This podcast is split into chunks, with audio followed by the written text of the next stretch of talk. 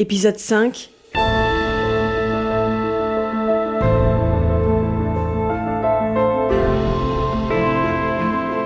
Chien noir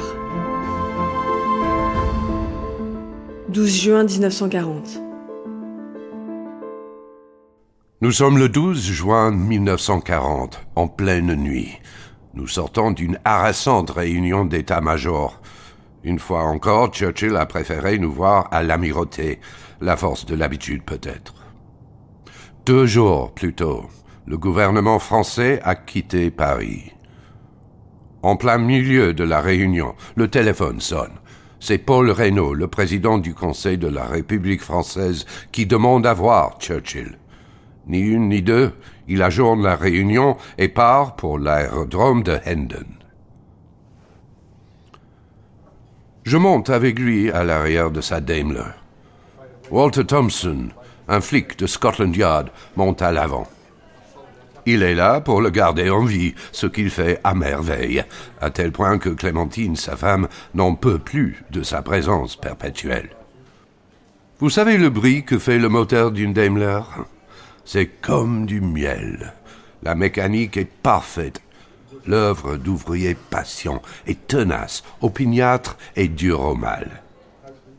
Les mêmes qui produisent les Spitfire dans nos usines de l'ombre dispersées dans tout le pays. Ces Spitfire, si habilement conçus, si agiles, si véloces, que même en infériorité numérique, ils tiennent la Luftwaffe en respect. Mais aujourd'hui, Winston est insensible à cela. Il ne voit rien de la campagne anglaise qui défile par la fenêtre. Le découragement se lit sur son visage, son regard se fait fuyant. Et lorsque, enfin, il me regarde, c'est pour me dire Vous et moi, nous serons morts d'ici trois mois. Ouais, vous avez raison. L'image qu'il a laissée à la postérité, c'est celle du lion impétueux, d'un seigneur de guerre impitoyable, certain de triompher et refusant l'idée même de la défaite. En public, comme avec nos généraux, il n'est jamais pris en défaut. Une image qui nous galvanise tous. Il avait l'air en pleine forme. En privé, il doute, bien entendu. Le voilà d'un coup démoralisé. Qui ne le serait pas? Ce 12 juin, ça y est, l'allié français s'effondre et les États-Unis sont encore loin de sortir de leur isolationnisme.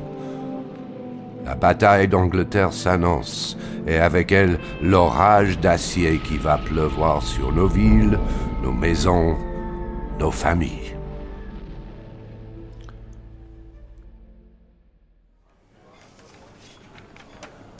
Clémentine nous a rejoints à l'aérodrome.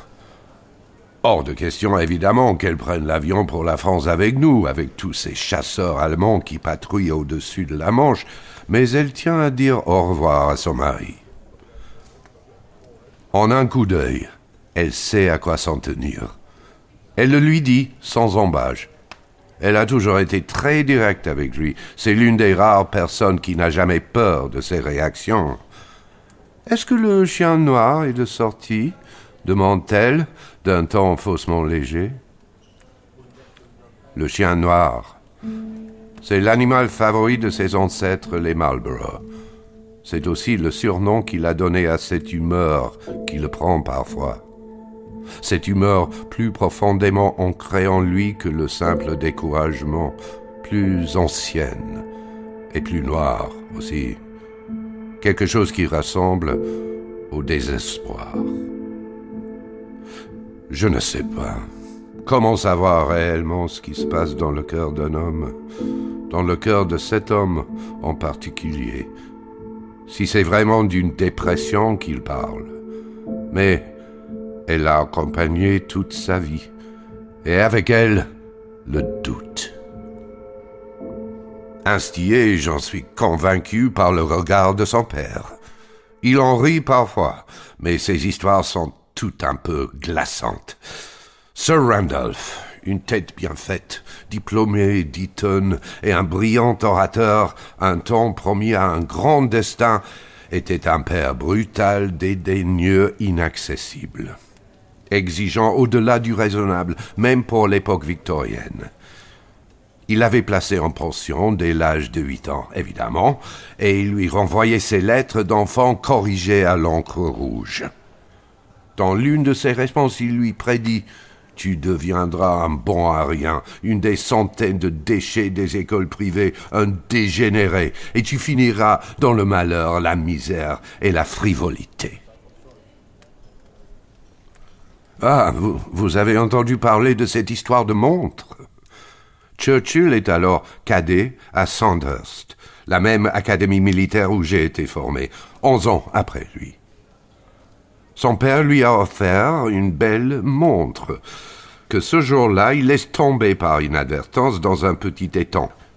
Il y plonge plusieurs fois sans succès. L'eau est glacée. Il est impossible de draguer le fond. Il embauche alors vingt-trois de ses camarades pour barrer le cours d'eau qui alimente l'étang. Et, pour finir, il retrouve sa montre. Son père, loin de s'émerveiller de la persévérance de son jeune fils, le traite de petit sot à qui on ne peut absolument pas faire confiance.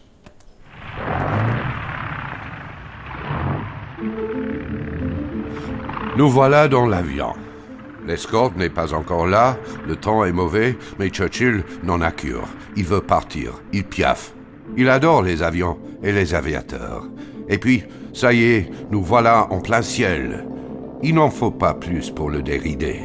Direction la France, le seul autre pays qu'il aime viscéralement et qui maintenant s'effondre.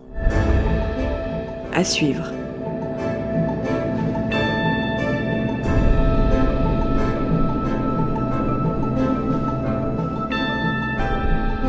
Retrouvez Winston Churchill au cinéma dans le film Les Heures sombres avec Gary Oldman le 3 janvier.